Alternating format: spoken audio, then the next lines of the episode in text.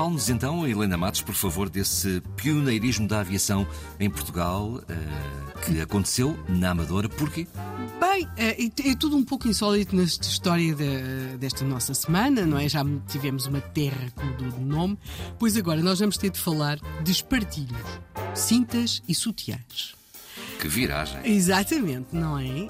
Mas, sim, temos de falar de espartilhos, porque houve um senhor, eh, um empresário Santos Matos, não tenho nada a ver, mas eh, embora partilhe com ele o apelido e com muito orgulho, eh, porque realmente foi um senhor que, além de ter tido uma vida empresarial de sucesso, ele tinha uma loja de, de, que vendia espartilhos em Lisboa, na Rua do Ouro. Este senhor pensou, quer dizer, não apenas vender espartilhos, mas também produzi-los e escolheu para produzir os espartilhos a localidade de então Porcalhota, porque aí estamos a falar do final do século XIX, 1895 e por aí, em que este senhor realmente tinha a fábrica de espartilhos na então Porcalhota, que se há de chamar Amadora alguns anos depois. Ele monta a sua fábrica uh, de espartilhos com bastante sucesso e este senhor gostava muito de aviação, não é? Estamos a falar do, do princípio mesmo.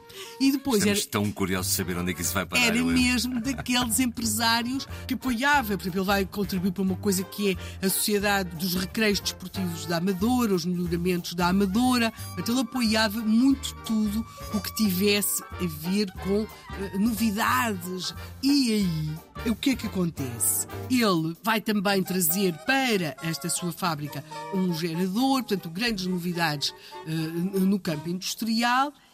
E Nesses uh, novidades que vêm para a Amadora, vem, por exemplo, a organização do, do, de vários eventos, várias coisas diferentes, como, por exemplo, em 1912, um concurso de papagaios. Papagaios, papagaios de papel. Uhum. Papel?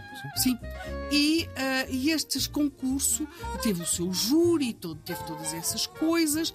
E pode agora perguntar-se, então, e a fábrica? Sim, a fábrica dos partidos continuava a apoiar, até porque temos também de perceber a ler de tal forma, dado este Sr. Santos Matos, dado a inovação, que os espartilhos, depois, sobretudo, do final da Primeira Guerra, não é?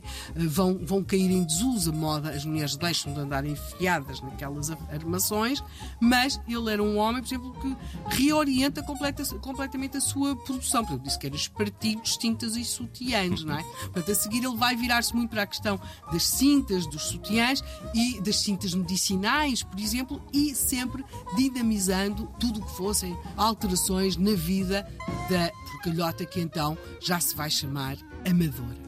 E então temos em 1912, eh, muito apoiado pelos recreios desportivos da Amadora, o tal concurso de papagaios.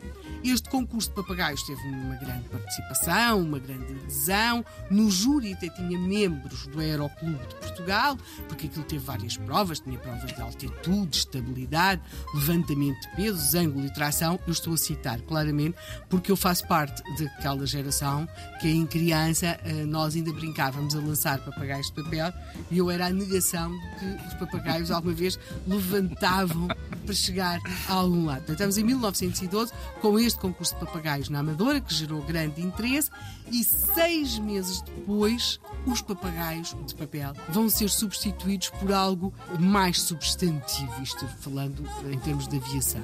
Ou seja, seis meses depois, já em 1913, vai cruzar os céus da Amadora um avião e vai aterrar.